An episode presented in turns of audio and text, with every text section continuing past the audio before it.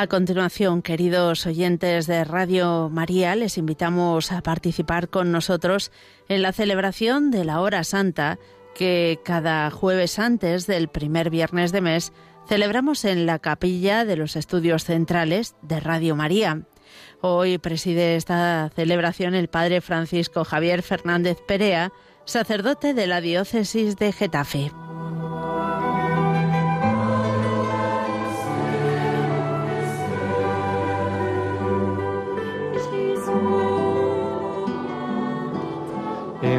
Presencia de mi santo Dios, yo me inclino a adorar. Él conoce lo más hondo de mí y me acoge con su amor en presencia de mi santo Dios, mi pobreza está ante Con su gracia Él renueva mi ser. Y en mi alma solo hay fe Espíritu Santo,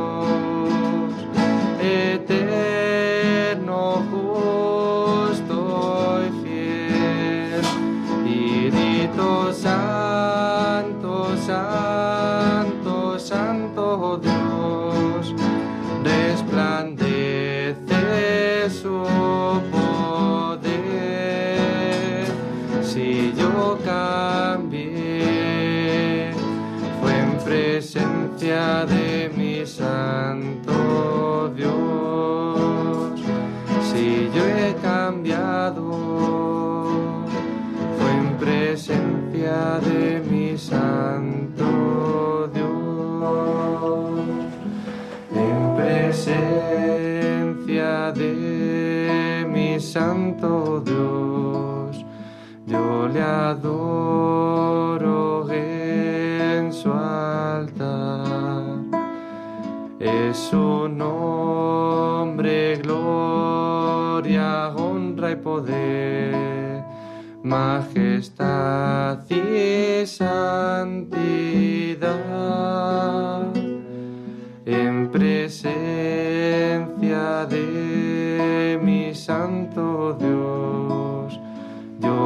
proclamo tu poder, mis coronas hoy arrojo ante ti, ante el trono de mi rey,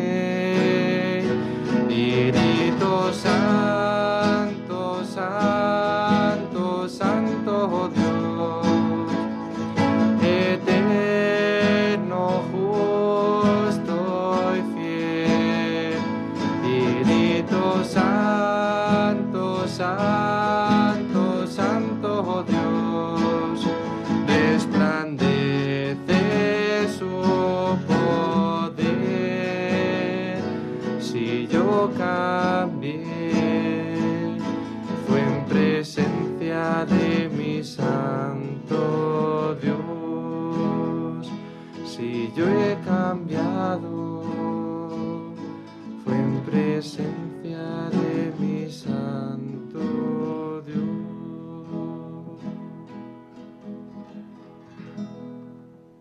Alabado sea Jesús en el santísimo sacramento del altar.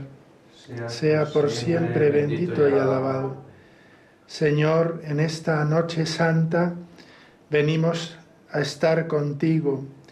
Danos tu Espíritu Santo, el agua viva que penetra en lo más profundo de nuestro corazón, que reblandece todo lo que está duro, que ilumina nuestra oscuridad y que nos abre de par en par para acogerte a ti. Te lo pedimos por medio de María, nuestra Madre, la Reina y la Señora, la humilde esclava del Señor, la orante, la que sabe estar contigo. Alabado sea Jesús en el santísimo sacramento del altar. Sea por siempre bendito y alabado. En esta noche santa de oración escuchamos la palabra de Dios, tal como San Lucas nos presenta este misterio que vamos a contemplar acompañando a Jesús en la agonía de Getsemaní, en comunión con toda la Iglesia, en comunión todos nosotros, los que estamos aquí en esta capilla de Radio María y los que están unidos en espíritu y en verdad, los que somos un mismo cuerpo porque tenemos la misma vida en Cristo y que así lo que el Señor derrama en uno de nosotros también llega a los demás. Y por eso lo que hacemos aquí en esta capilla, si tienes el corazón abierto allí donde estés, en tu casa, en el trabajo, en el hospital, quizá descansando, enfermo o sano, abre tu corazón al Señor y entonces el río de agua viva lo inundará todo. Del Evangelio de San Lucas. Salió y se encaminó como de costumbre al monte de los olivos, y lo siguieron los discípulos. Al llegar al sitio les dijo, Orad para no caer en tentación. Y se apartó de ellos como a un tiro de piedra, y arrodillando y arrodillado oraba, diciendo, Padre, si quieres, aparta de mí este cáliz, pero no se haga mi voluntad, sino la tuya. Y se le apareció un ángel del cielo que lo confortaba. En medio de su angustia, oraba con más intensidad y le entró un sudor que caía hasta el suelo como si fueran gotas espesas de sangre. Y levantándose de la oración, fue hacia sus discípulos. Los encontró dormidos por la tristeza y les dijo, ¿por qué dormís? Levantaos y orad para no caer en tentación.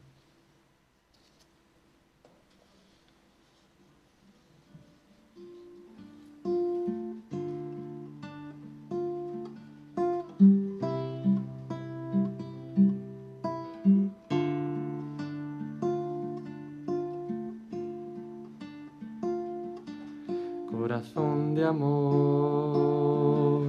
En ti pongo mi confianza, Jesús mío, en ti confío. Todo lo temo de mi fragilidad, mas todo lo espero de tu bondad, de tu gran bondad, de tu gran bondad, de tu gran bondad.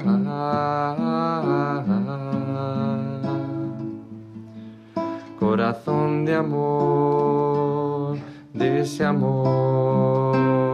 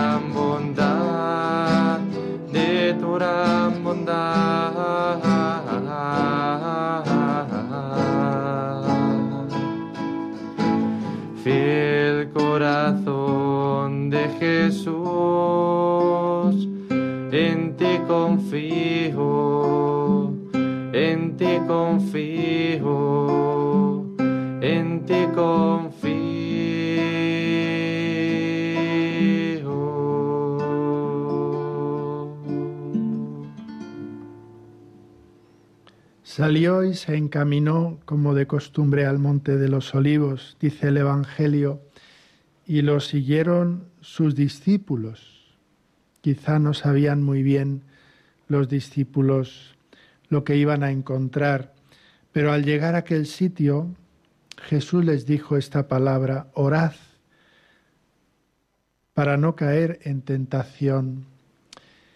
Esa invitación que hace el Señor, orad, la ha hecho muchas veces y la sigue haciendo a cada uno de nosotros, invitándonos a la oración.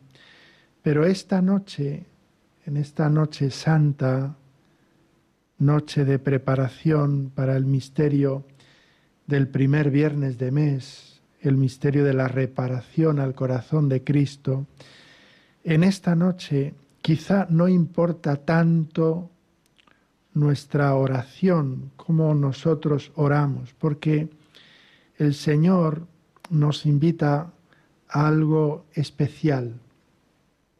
El Señor nos invita a orar, pero entrando en su oración, en la suya. Nosotros cuando vamos a orar estamos pendientes de lo que le pedimos al Señor, de lo que queremos que nos dé, de conocerle a Él. Pero en esta noche vamos a entrar en ese misterio de la relación de intimidad orante que tiene Jesús con el Padre. Y es muy importante entrar en esa oración de Cristo porque quizá la oración de Cristo se prolonga siempre en la historia. Ahora, Cristo en la Eucaristía, ahora, Él está orando, vive siempre ante el Padre. Y lo que nos descubre el Señor en su oración de esta noche, nos lo descubre porque lo está viviendo siempre con la Iglesia, con nosotros, con cada uno de nosotros. Se apartó de ellos como un tiro de piedra y arrodillado oraba diciendo, Padre. Llama la atención la postura de Jesús. Se aparta de ellos y al mismo tiempo les ha pedido que se queden con Él. Quiere decir que la oración de Cristo tiene un misterio de soledad.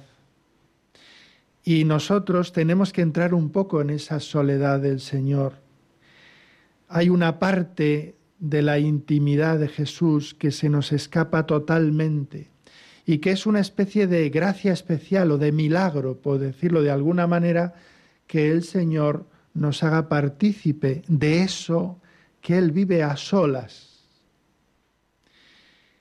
Y nosotros tenemos que abrirnos a esa luz de Dios con espíritu de fe, escuchando con mucha humildad y con mucha sencillez, en una especie de pureza de corazón. Yo creo que aquí está la gran dificultad nuestra. Nuestro corazón está tan enredado que no puede escuchar.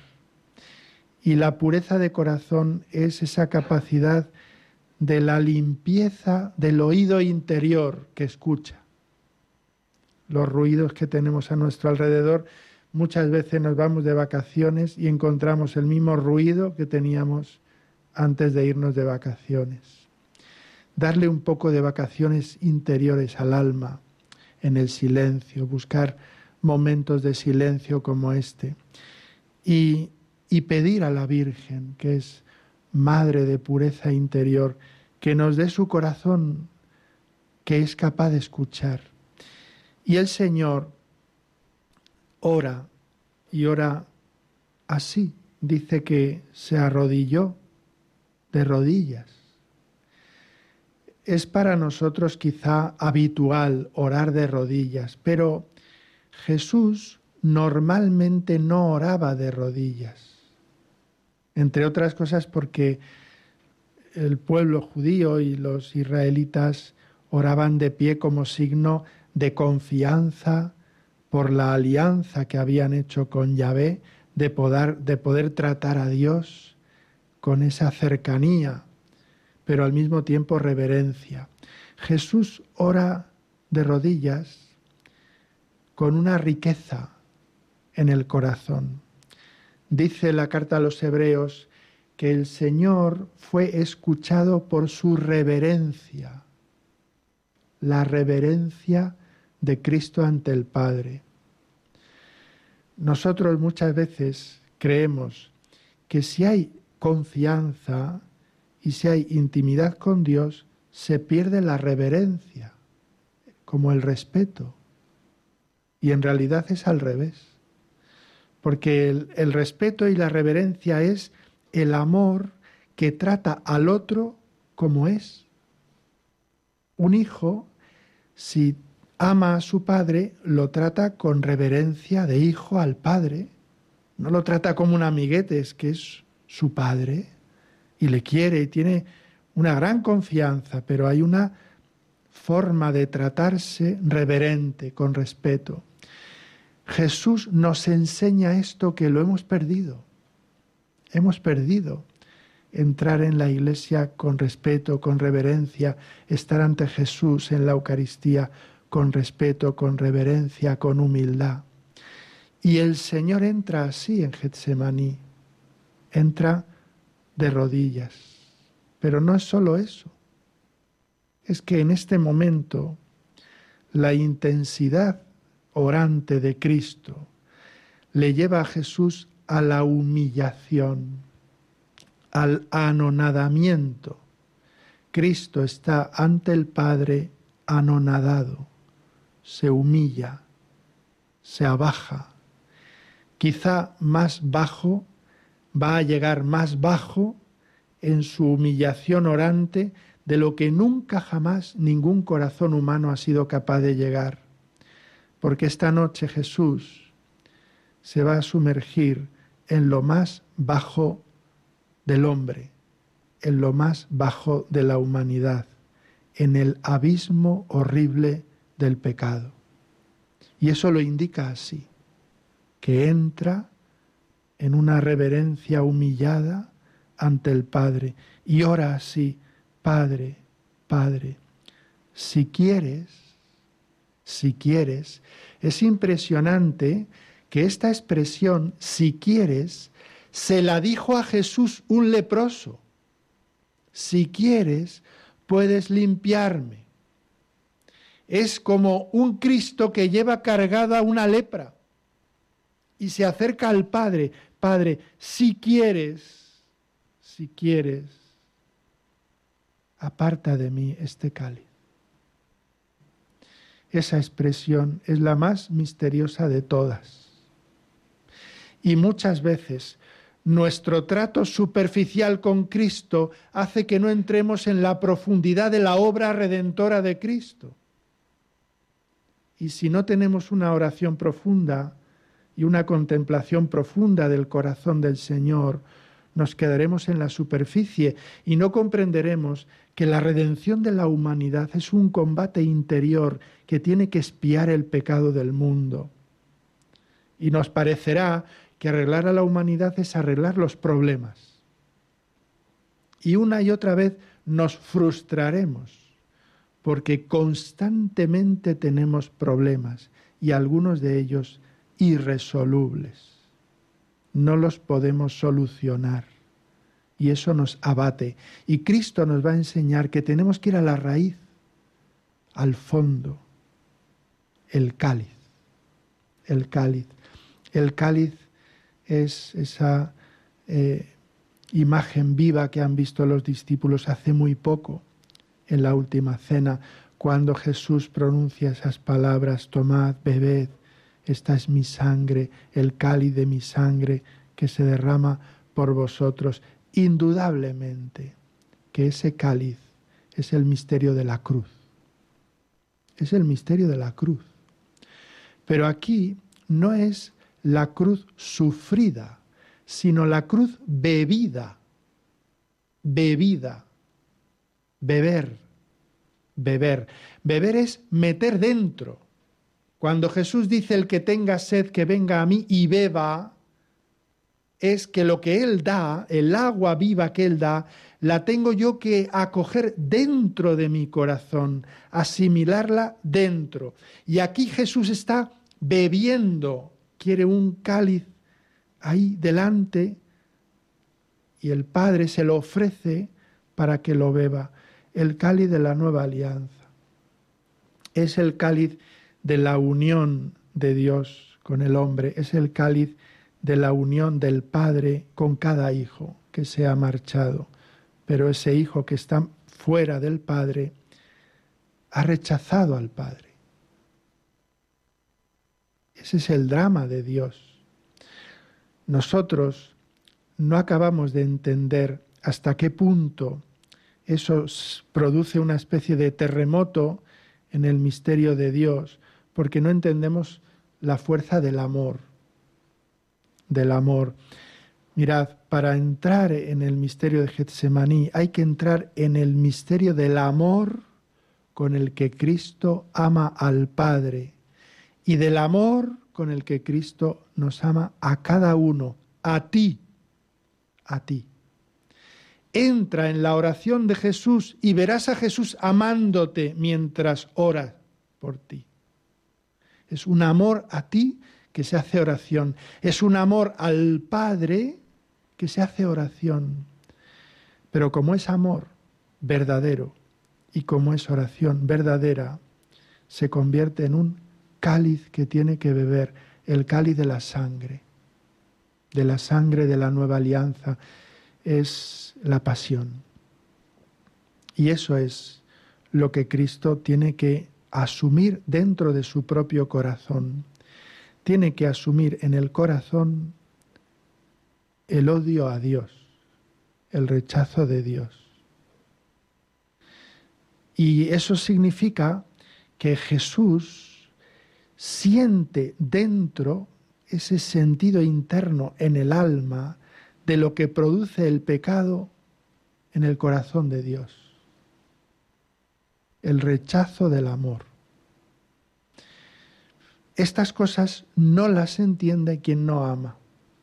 Cuando una mujer enamorada de su marido se entera de que su marido la engaña, se le parte el corazón.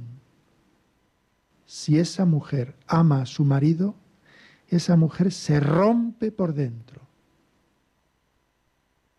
Y no le puede decir una amiga suya, no te preocupes, no pasa nada, tú recházalo, olvídalo, como decimos nosotros, pasa de él, vea lo tuyo, que no puede. Porque si la ama, no puede salir de ahí, de ese dolor. Y esto es muchísimo más grande lo que le pasa al Señor, a Jesús. Jesús ama con tal locura al Padre que ve el Padre ofendido por nosotros. Él que ama así al Padre y ve el rechazo del Padre y cómo le trata no la humanidad entera en general, sino cada uno, cada uno, cada uno, cada uno de nosotros, con cada uno de nuestros pecados, con cada uno de nuestros olvidos, con cada una de nuestras negligencias, de nuestros desprecios, de nuestras pasiones desordenadas que rompen nuestra vida entera con nuestro rechazo del amor. Y eso a Cristo le, carga dentro, lo tiene que beber, lo tiene que asimilar dentro, tiene que hacerlo de alguna manera suyo, tiene que hacerse uno con el pecador. Y al mismo tiempo, Jesús ve que el que le ofende así al Padre el que le hace sufrir tanto por dentro es tú. Tú, el que él ama, al que él ha venido a buscar.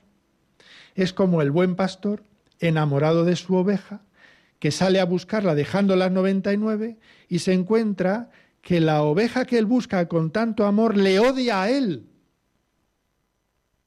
Le rechaza a él y rechaza al que le ha enviado esa expresión que utiliza tantas veces San Juan en su Evangelio. Jesús es el que el Padre ha enviado. Y cuando el Padre es amor, porque Dios es amor, es el amor entregado. El amor que el Padre ha enviado en Jesús. Eso es lo que le hace al Señor romperse. Se rompe. El evangelista San Lucas es muy parco en palabras, pero da esos signos que nos revelan un misterio inmenso. Jesús empieza a sudar como gotas gruesas de sangre, espesas, dice, espesas, que caían hasta el suelo. Es impresionante ver el cuerpo de Cristo manando sangre por todas partes. Y eso es impresionante porque en Cristo, más que en nadie, su cuerpo es expresión de su alma. Su cuerpo es expresión de su intimidad, de su interioridad. Y Cristo es triturado por dentro en el lagar de Getsemaní y se expresa en esa primera sangre de la pasión. Es impresionante que la primera sangre que derrama Jesús en su pasión no se la producen los verdugos, no, sino su amor, su manera de amar, su oración, la fuerza de su oración. Nosotros tenemos que aprender mirando ese Cristo, cómo hemos sido acogidos en su oración, cada uno de nosotros. Cristo en Getsemaní te ha abrazado en su oración con un amor tan grande, tan fuerte, tan verdadero, que su amor a ti le hizo sudar sangre por ti en aquella noche. Vamos a quedarnos un momento así, con Él, contemplándole así roto, y pregúntale al Señor, ¿qué puedes tú hacer? Pregúntale al Señor qué te duele. Pregúntale al Señor sobre su oración, sobre su misterio. Pregúntale y entérate bien, porque Él quizá tiene algo que decirte esta noche.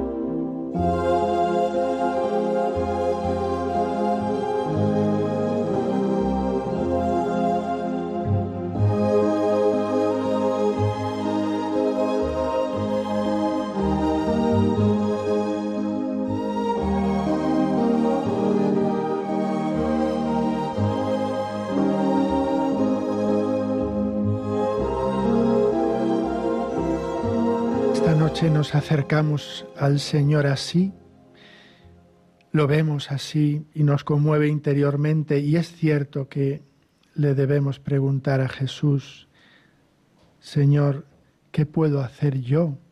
Que soy un pecador, que te he cargado el corazón y te lo he roto esta noche, ¿qué puedo hacer yo? Es San Lucas en una escena muy hermosa en la que pone estas palabras en un encuentro que él tiene con Simón el fariseo cuando le invita a su casa a cenar. Simón, tengo algo que decirte. Y es muy llamativo porque se acerca aquella pecadora, se pone a los pies de Jesús y con un frasco de alabastro lleno de perfume, detrás, a sus pies llorando, le enjuga los pies con sus lágrimas, con sus cabellos.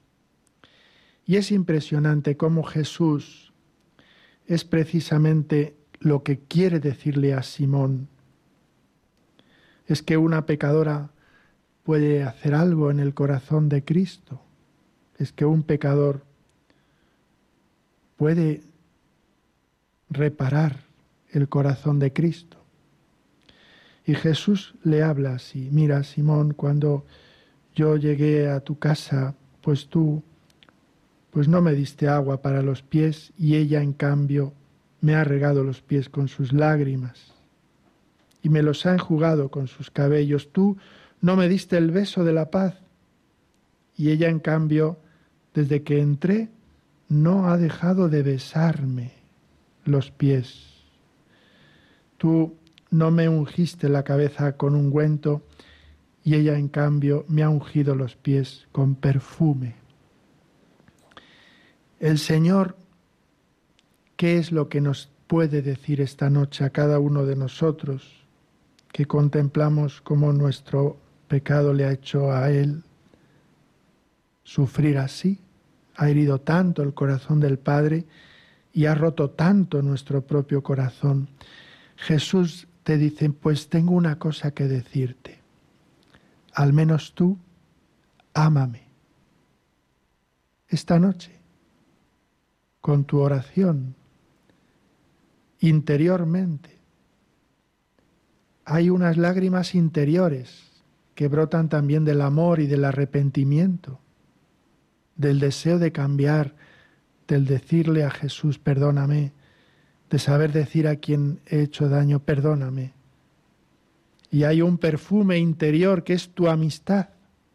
Derrámalo sobre Jesucristo y dile que quieres ser su amigo de verdad, que se acabaron las medias tintas, que quieres seguirle en serio, que te pida lo que quiera que se lo das, sea lo que sea que a partir de esta noche quieres ser fiel porque una sangre te ha gritado el amor que te tiene y tú quieres responderle. Y no tengas miedo de ponerte a sus pies, no tengas miedo de humillarte, de abajarte, de reconocer tu nada.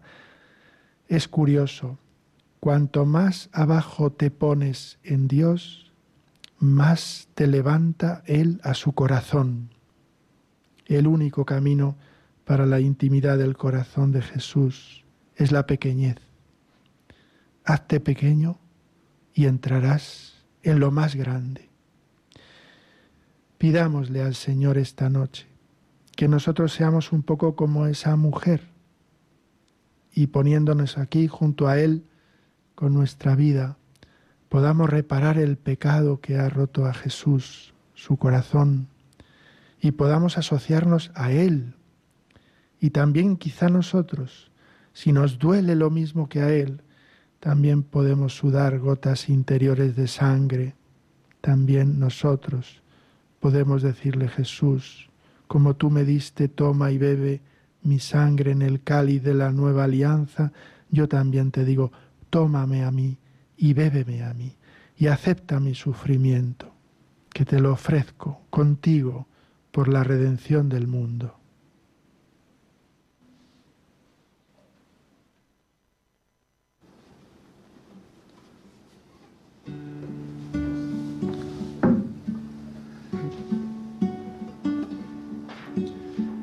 Cuánto he esperado este momento, cuánto he esperado que estuvieras así. Cuánto he esperado que me hablaras. Cuánto he esperado que vinieras a mí. Yo sé bien lo que has vivido. Yo sé bien lo que has llorado. Yo sé bien por qué has sufrido. Pues de tu lado no me he pues nadie te ama como yo, pues nadie te ama como yo. Mira la cruz, esa es mi más grande prueba. Nadie te ama como yo pues nadie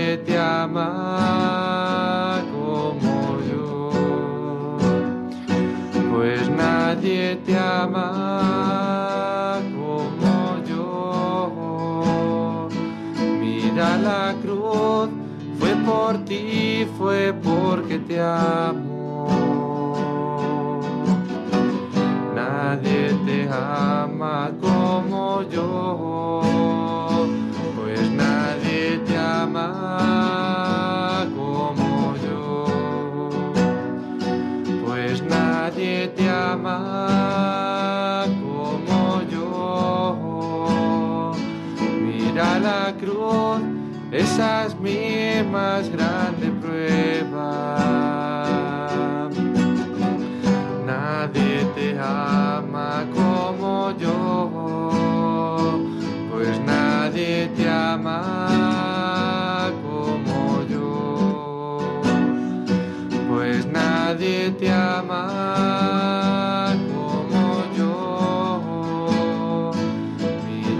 cruz, fue por ti, fue porque te amo.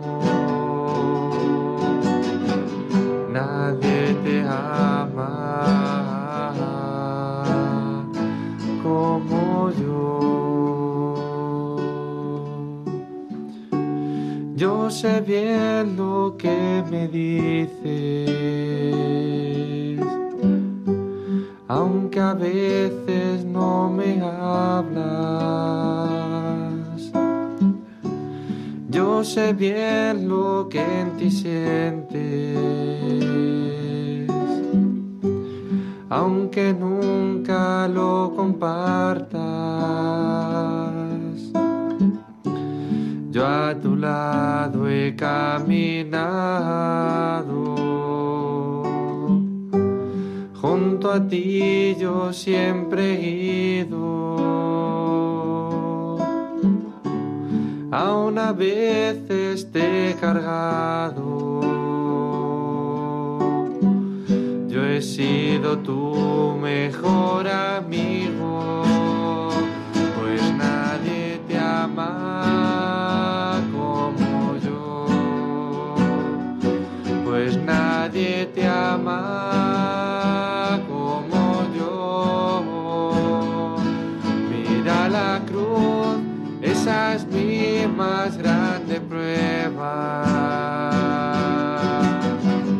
Nadie te ama como yo, pues nadie te ama como yo. Pues nadie te ama.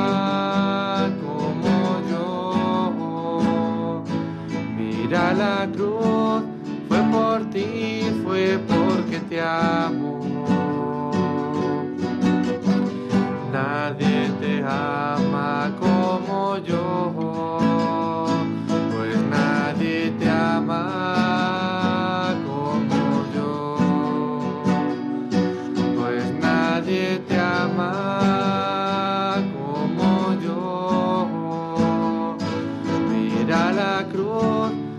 Por ti, fue porque te amo.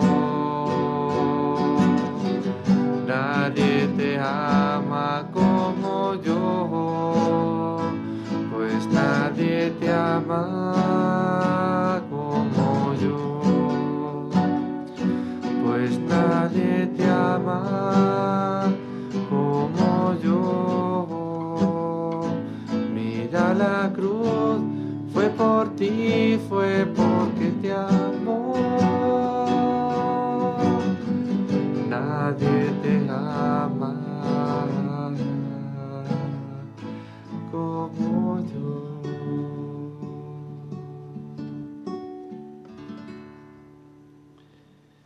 En este momento de nuestra hora santa, vamos a presentarle al Señor nuestras súplicas, nuestras necesidades, nuestras intenciones, pero cayendo en la cuenta de lo que significa esto. En esta noche se trata de meter nuestras necesidades en la oración de Cristo, en su intención de oración, dárselas a Jesús para que Él ore ante el Padre y se ofrezca ante el Padre por esto que le presentamos y pedimos siempre, siempre, por la esposa amada de Jesús, herida y santa a la vez, la Iglesia, por el Papa, por el Papa Francisco y sus necesidades e intenciones, por toda la Iglesia, extendida por el mundo entero, especialmente la Iglesia que sufre y la Iglesia perseguida. Pedimos por los sacerdotes y los obispos, los pastores de la Iglesia, que tienen también esa misión orante, porque sin esa oración no pueden apacentar al pueblo de Dios, por las parroquias, los movimientos, por todos los que están comprometidos en la vida de la Iglesia, por la unidad de todos en Cristo, por la unidad de los cristianos, especialmente en las divisiones que podamos tener. Y pedimos también por España. Sabemos la situación en la que estamos viviendo y la dificultad de la vida de la fe en España, por su unidad, por el perdón y la paz entre todos nosotros, para que en España no se promuevan las leyes contra la vida y contra la dignidad de las personas.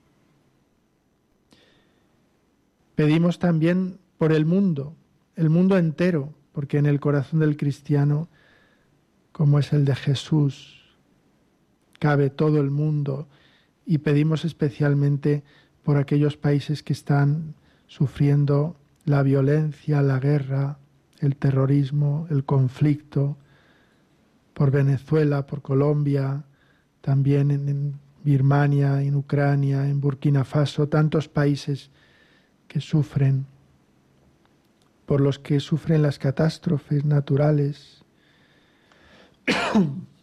o el odio. Y de modo especial queremos pedir por los que están sufriendo la pandemia en el mundo entero. Esta prueba tremenda que tenemos que vivir en espíritu de fe y de ofrecimiento, con una visión profunda y sobrenatural que no pueden captar las luces humanas y que sólo la fe nos descubre. Pedimos por los pobres, los enfermos, los refugiados, los migrantes, los encarcelados, los sin hogar, y por todos los que sufren cualquier tipo de enfermedad. Hay tantos enfermos que nos escuchan y que se unen y que su altar es su lecho, tantos que los cuidan,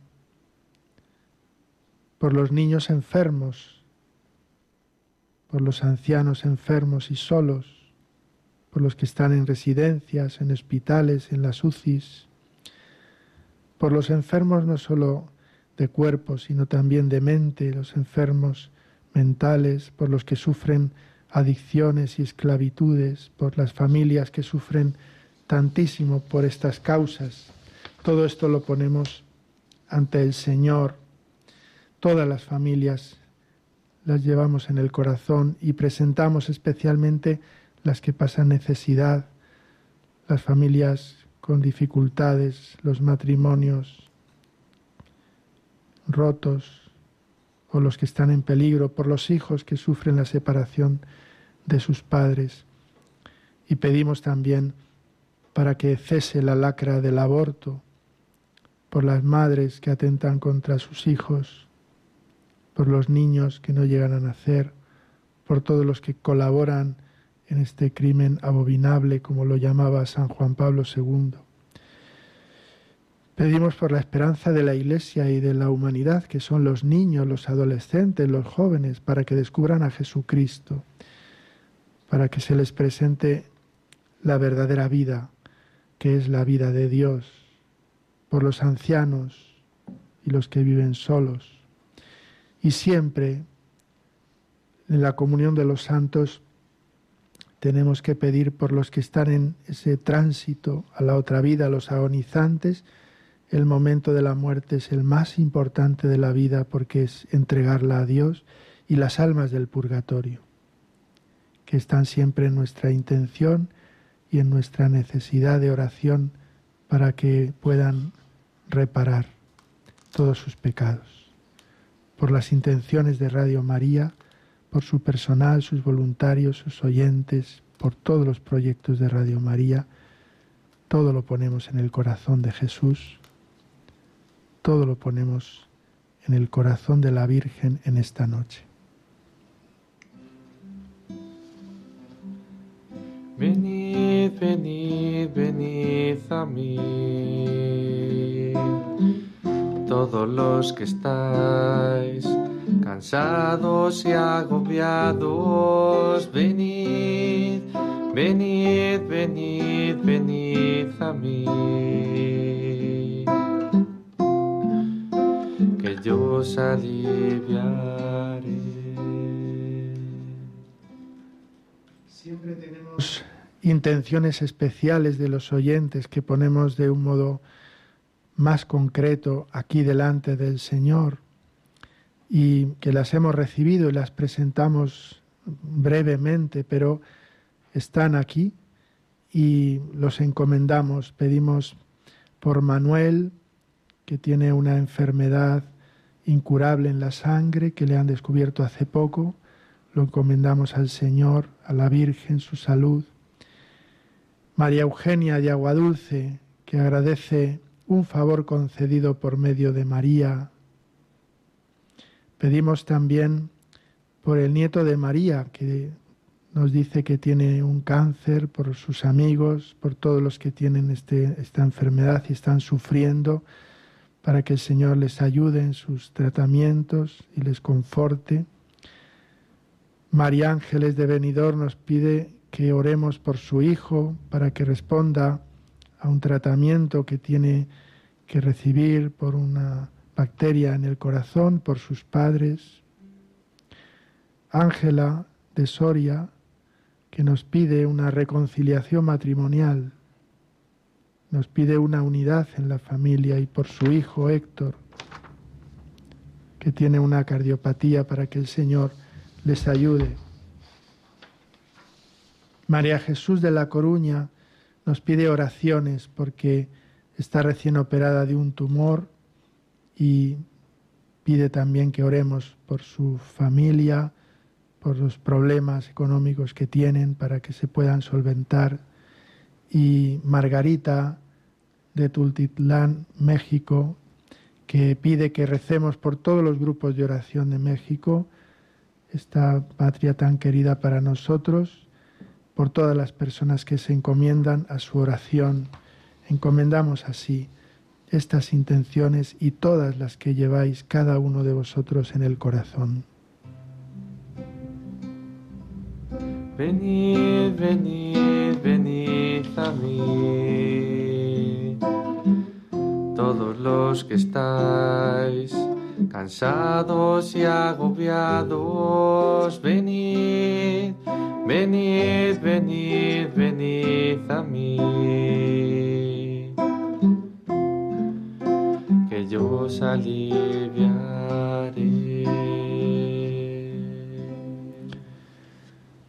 Concluimos esta hora santa recibiendo aquí los que estamos la bendición con el mismo Jesús Eucaristía y también el deseo de que el Señor la lleve a todos los que han participado desde su sitio, desde sus casas, en el lugar en el que estén, por las ondas de Radio María. Vamos ahora a recibir esta bendición.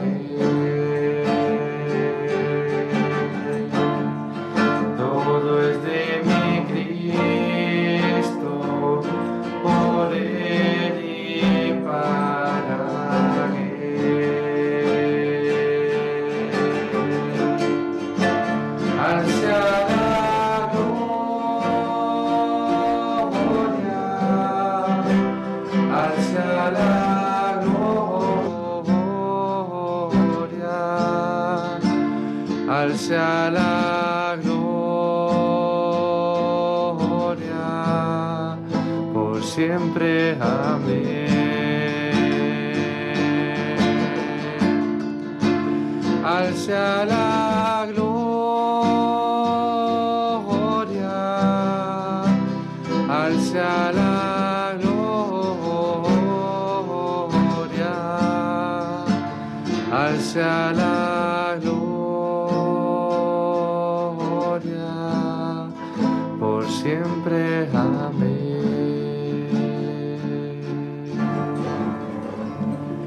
Les diste el pan del cielo que contiene en sí todo deleite. Oremos, oh Dios, que en este sacramento admirable nos dejaste el memorial de tu pasión. Te pedimos que nos concedas venerar de tal modo los sagrados misterios de tu cuerpo y de tu sangre, que experimentemos constantemente en nosotros el fruto de tu redención. Tú que vives y reinas por los siglos de los siglos. Amén.